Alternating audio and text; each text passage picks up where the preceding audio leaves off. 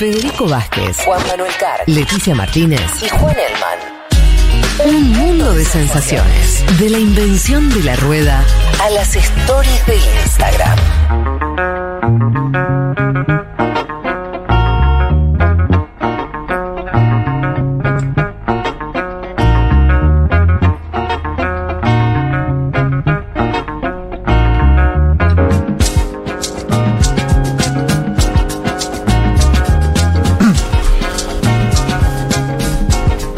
Bueno, aquí estamos de vuelta. Nos vamos a Brasil. Sí. Un hecho lamentable de violencia política. Sí, bueno, eh, se encontraron finalmente los cuerpos de Don Phillips, periodista británico, y el indigenista brasileño Bruno Pereira, que estaban desaparecidos del 5 de junio. En el Amazonas, el miércoles confesó un pescador de la zona que estaba detenido junto a su hermano y llevó a la Policía Federal al lugar donde estaban enterrados los cuerpos. Finalmente se confirmaron con peritos forenses durante el fin de semana. Ahora, si siguieron algo de la saga, fue una saga que tuvo unas idas y vueltas bastante particulares, porque el lunes la Embajada de Brasil en Reino Unido se comunica con la familia de Phillips y les dice que los cuerpos están. El lunes.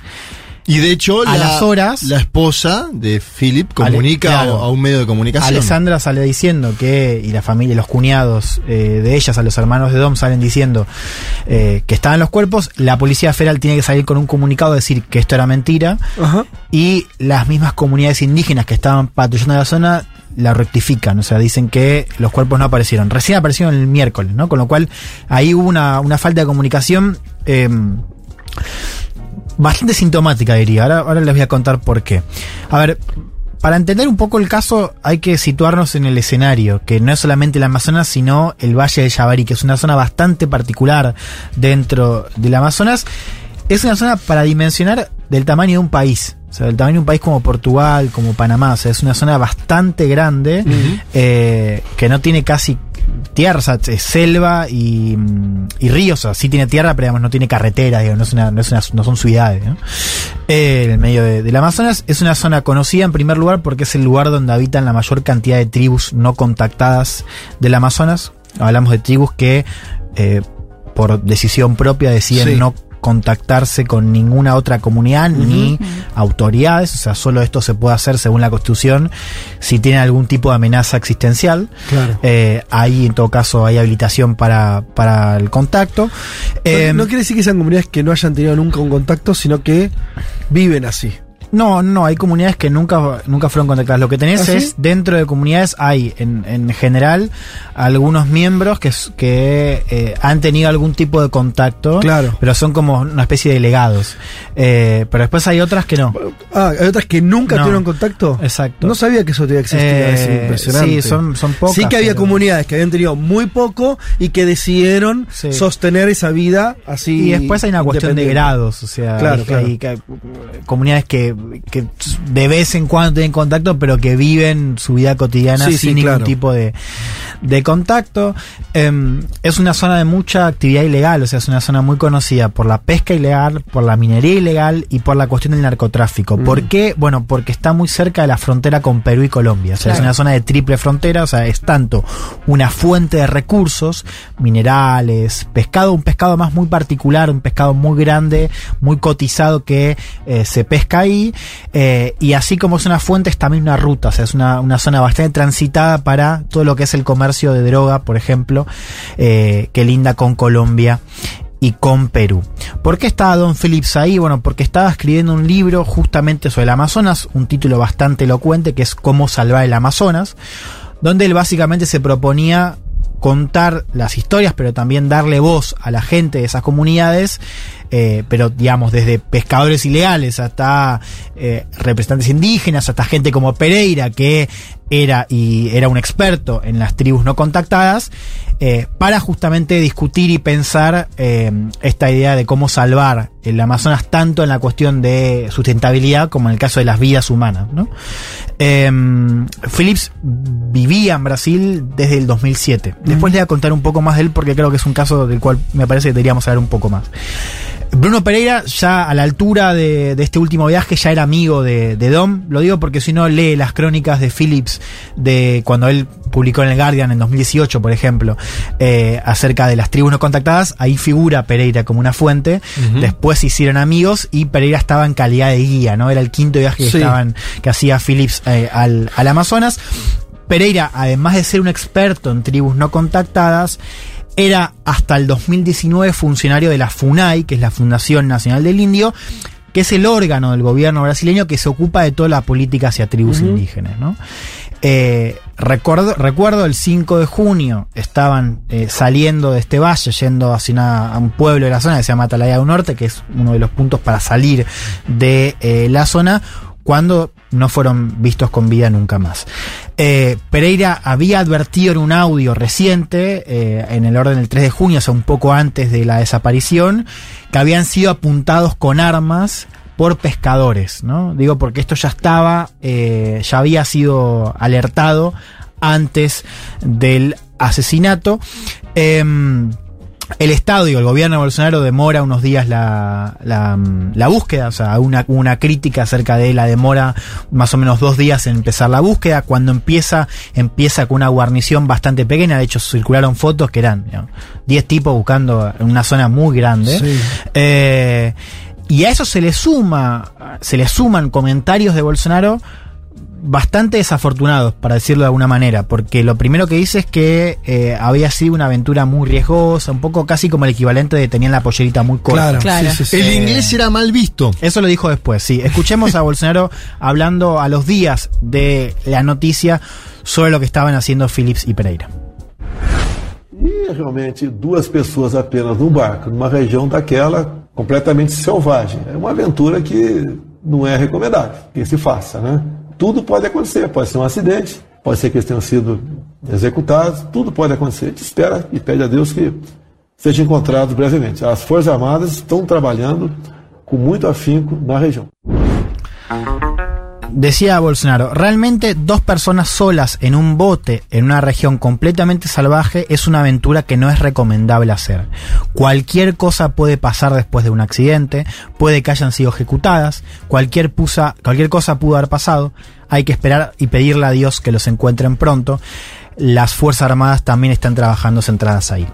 ¿No? Esto decía Bolsonaro, por supuesto, mucha indignación, digamos, en el marco de la desaparición. Esto decir, bueno, esta es una aventura, no es, no es recomendable.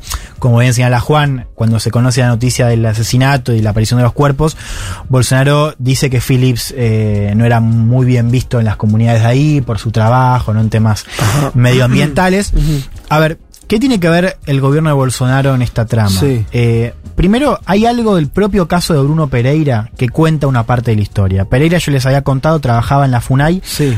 hasta 2019 porque fue desplazado. O sea, esto tenía que ver también con un intento, tanto en la narrativa como en las políticas, de desmontar estructuras como justamente la FUNAI, ¿no? Eh, que Bien. se ocupaban de, entre otras cosas, por ejemplo, patrullar la zona para impedir que haya, por ejemplo, pesca ilegal, ¿no? Claro. Eh, o impedir que tribus que eh, toman la decisión de no ser contactadas de pronto puedan serlo. O sea, gente que estaba haciendo su trabajo, bueno, con la llegada de Bolsonaro al poder, eso cambia. Pereira es desplazado justamente el mismo año que asume eh, Bolsonaro.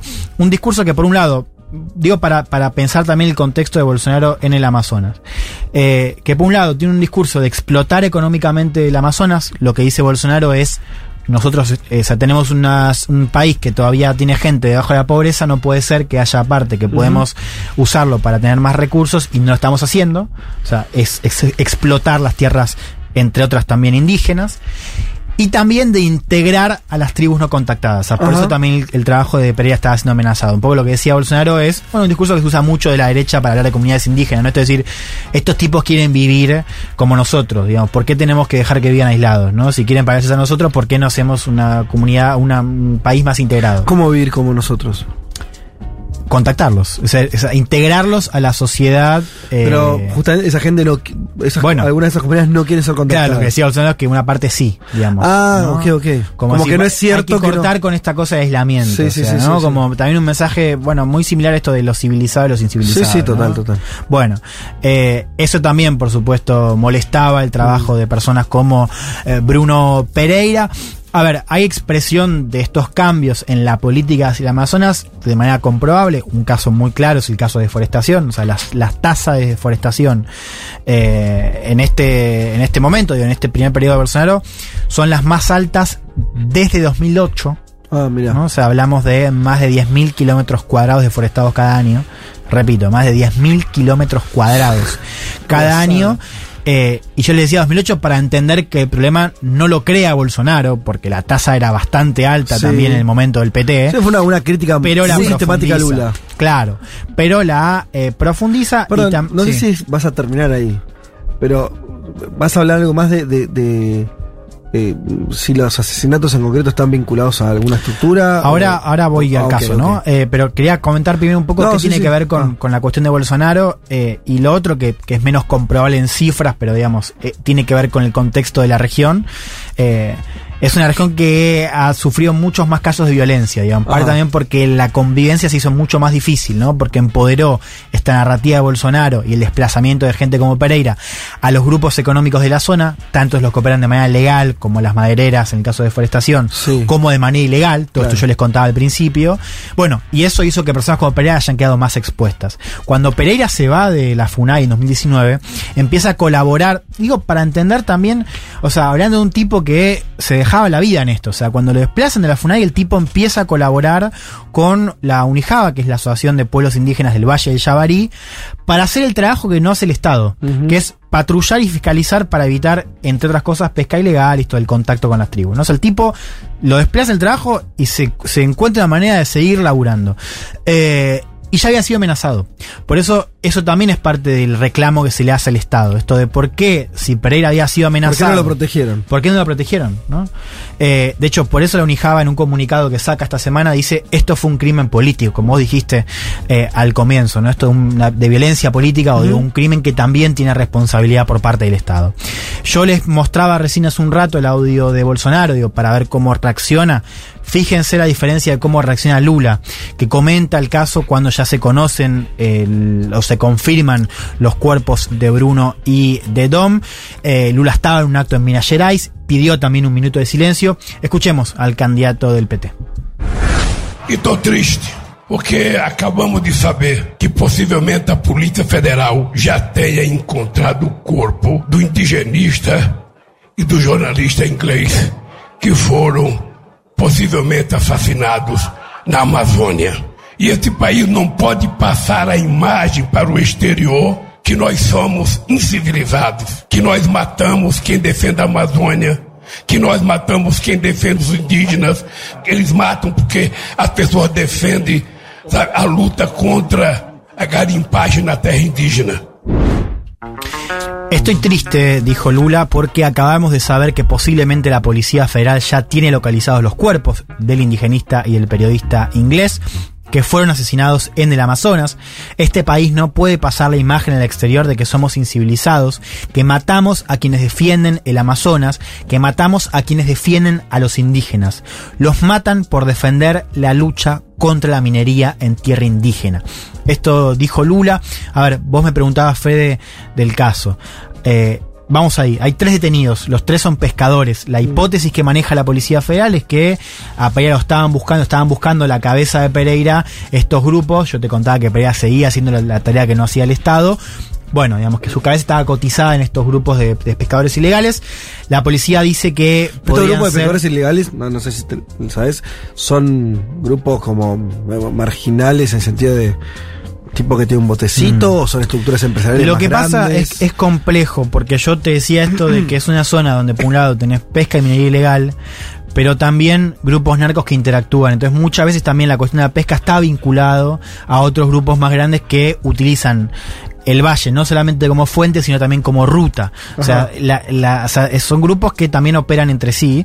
Eh, el caso de los pescadores también es complejo, porque a diferencia de lo que uno puede creer, la pesca ilegal allá no son, digo, como, como son en otras zonas, de, no sé, que- barcos gigantes japoneses, sí, claro. no, No. son tipos muchas veces indígenas que son Sí. contactados, por eso es más complejo la, la cuestión, pero digamos, seguramente tiene algún tipo de apoyo Sí, estamos detrás. hablando de un lugar mega remoto, no es que. A ver, apoyo detrás y seguro, digamos. Eso, A- eso, apoyo apoyo. Apoyo de grupos más grandes hay seguro, porque hay Ajá. una logística de la pesca ilegal que va más allá de eh, lo que hace la gente de la zona, digamos, para comercializar el pescado. Eso de por sí. No sabemos la dimensión, no sabemos los nombres y no sabemos todavía los motivos claros eh, detrás de este asesinato. La Sí, policía. parecería no- que este hombre detenido, ¿no? El, el principal, digo, Amarildo da Costa de Oliveira, apodado Pelado, no es, es alguien que ejecuta algo en nombre de otro, digamos. Ver, Yo lo veo, veo la detención, veo la embarcación y digo, este pibe está labu- estaba laburando para otro. Me Te voy a contar dos cosas más que rubrican un poco lo que estás diciendo. Cuando este tipo pelado lo detienen antes de la confesión, Sí. lo encuentran primero con un calibre de munición, perdón, con municiones de un calibre solo permitido en Brasil para Fuerzas Armadas. Claro. O sea, alguien tiene que explicar por qué un tipo así tenía munición solo permitida para Fuerzas Armadas. Eso es lo primero. Lo segundo, cuando lo detienen, lo van a defender a un pescador de la zona, lo van a defender dos funcionarios judiciales de ciudades cercanas. Que renuncian a la defensa del caso cuando se filtra la noticia. Lo cual también es extraño. O sea, ¿por qué a un tipo de la zona lo van a defender dos funcionarios judiciales de zonas cercanas? Claro. ¿Cómo se enteran? O sea, es, no, no solamente cómo se enteran, o sea, ¿por qué pasa eso? O sea, ¿por qué un pescador de ahí rápidamente lo van a defender? Bueno, eso todavía tiene que ser explicado. Otra cosa, en la semana donde eso pasa, eh, AP reporta que la familia del de este tipo apodado pelado eh, denuncia que fue mm, torturado para eh, tener una confesión por parte de la policía. Ajá. ¿no? Después, finalmente, la semana termina confesando. Digo, porque también esto es parte del caso. Claro, Globo claro. Hizo también una investigación en la zona, dijo que eh, los vecinos dicen que hay otra gente ahí de la zona involucrada, ¿no? Vamos a ver qué, qué pasa. Un caso donde, insisto, faltan piezas, donde hay preguntas que se le hacen al eh, Estado. Ya eh, Human Rights Watch, Amnistía Internacional están pidiendo investigaciones claras y completas acerca de lo que pasó. Ahí agrego algo que Sí. yo estoy siguiendo mucho la campaña de Lula en términos de ver los actos. Me llama la atención que cada semana Lula pide un minuto de silencio por algo que pasa en Brasil. Da cuenta de un escenario político.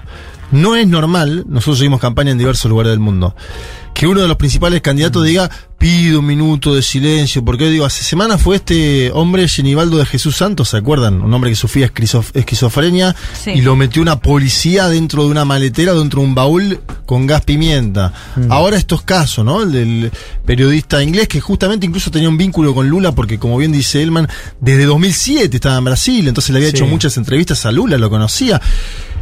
Es una campaña teñida de hecho de violencia hasta que sucede en Brasil, ¿sí? Eh, ese dato me parece que hay que marcarlo. Ok, está bien. Quiero contar está algo bueno. más. Vos, Juan, decías esto de un tipo que hace tiempo hacía periodismo en Brasil y quiero cerrar un poco hablando de él. Eh, Dom, cuando llegó a Brasil, eh, editaba una revista de música que se llama Mixmax, una revista muy conocida en- que florece en los 90 en Londres.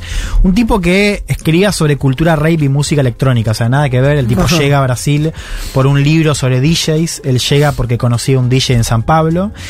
Y ahí el tipo se enamora de Brasil, se mete en la dentro de la vida pública del país también, o sea, se- amante de naturaleza, después se- de, de- de San Pablo se muda a Río, colabora con medios como el Washington Post y Financial Times, o sea, cubre el impeachment a Dilma, la caída de Dilma, eh, bueno, todas las, las series de que Claro, tenemos de Brasil, sí, sí. que fue muy intensa, recuerdan, en Sí, 2014. Eh, hablé esta semana con una de sus mejores amigas de ese entonces, Silvia Colombo, que es Ah. corresponsal de Folia eh, para América Latina. A Silvia lo conoce a Dom desde la época en, en San Pablo. Eh, y bueno, e- ella hizo un Zoom con, con Dom un mes antes de su muerte, justamente por el libro que le estaba haciendo. Que es un libro, yo les contaba, cómo se va al Amazonas, Sí. un libro, un proyecto bastante interesante. Ajá. Eh, donde él además para escribirlo, él quería dejar de hacer notas de Breaking News, él para escribirlo pide una, una beca, Ah, una beca. eh, a mm, la Alicia Patterson Foundation, al tipo le dan fondos que no le alcanzaban. No le alcanzaban y el tipo quería ir igual. Al Amazonas ya había ido cinco veces por el libro, ya conocía la zona, ya había ido con Bruno cuando fue la nota del Guardian. Y lo que me contaba Silvia y lo que me contaron también otros amigos de, de Dom, que también lo ayudaron con el libro, es que era un tipo obsesionado, que quería, si, si el tipo volvió ahí, fue para porque le faltaba pulir el reportero y porque él creía que necesitaba seguir investigando para tener más voces, para captar un poco más la zona. O sea, un tipo además muy dedicado, muy obstinado y muy exigente y riguroso en su trabajo eh, y un tipo que iba a fondo. Eh, al final de su estancia en Brasil, lo digo al final porque muere la semana pasada, em, el tipo se había obsesionado con la cuestión del Amazonas, ¿no? Eh, pero me contaba Silvia también, el tipo era obsesionado con todo y también se metió con Brasil a fondo. Quiero escuchemos un fragmento de lo que me dijo Silvia porque me parece que tiene bastante que ver con esto del periodismo y sus obsesiones y su trabajo, eh, que siempre está bueno recordar y homenajear. Escuchemos a Silvia Colombo. Lo que quería remarcar así de, de, importante es que él era un periodista con distintos intereses y era muy interesante convivir con él porque uno tenía idea de lo intenso que era cuando llevaba su interés por un tema en serio, ¿no? Entonces podría ser desde, me, acuerdo de la época que se encantó con el fútbol de São Paulo, el fútbol brasileiro, íbamos a partidos del Corinthians. Y, y, él fue a fondo en eso y entrevistó a Ronaldo, a Ronaldinho, a Neymar y no sé qué. Y después un poco cambiaba de tema, porque es, lo que periodistas hacen, ¿no? Bueno, vamos cambiando de tema, quizá hasta encontrar el tema de nuestras vidas. Que en su caso fue el tema de la Amazonía. Bueno, esto decía Silvia Colombo. Eh, Interesante, ¿no? Eso Sí. también de las pasiones del Sí, periodismo. sí, la el. Corinthians, además, que fue una- el equipo que históricamente eh, luchó contra la dictadura militar Mm. en Brasil. Y, y ahí me vinculo esto, los líderes medioambientales. Chico Méndez, por ejemplo, es un nombre que apareció mucho esta semana, Sí. asesinado en el año 88 eh, en el estado de Acre. Una Dorothy, no sé si se acuerdan ese caso, Dorothy Stang, asesinada en el 2005. Mm. Eh, hay un marco también en Brasil de asesinatos de, en Sí. este caso, Líderes, líderes. sociales también, Sí, claro. y, y bueno, me, me gustó también cómo lo homenajeaba eh, Jonathan Watts, que era el editor. Es, eh, Jonathan Watts es el editor de, de medio ambiente de, mm, de Guardian. Sí. Y era amigo de él. Eh, y, y él escribe un texto muy lindo, después lo pueden leer, eh, que tiene un título bastante elocuente, que es Hay una guerra en la- sobre la naturaleza. Y dice, There is a war in nature. Creo que lo de la traducción es Hay una guerra sobre la naturaleza. Don Phillips fue asesinado intentándote avisarte sobre eso. ¿no? Eh, y el tipo dice, no es muy distinto lo que le pasó a... Él era un corresponsal de guerra. Es una guerra distinta, pero una guerra al fin. O sea, una guerra sobre, por ejemplo, Amazonas, sobre la gente que protege también a las comunidades. eh, y murió en acto de servicio, para decirlo de alguna manera. Sí. Bueno, nuestro homenaje entonces a Don Phillips y a Bruno Pereira, ambos asesinados por defender el pulmoncito que nos queda en este planeta contaminado.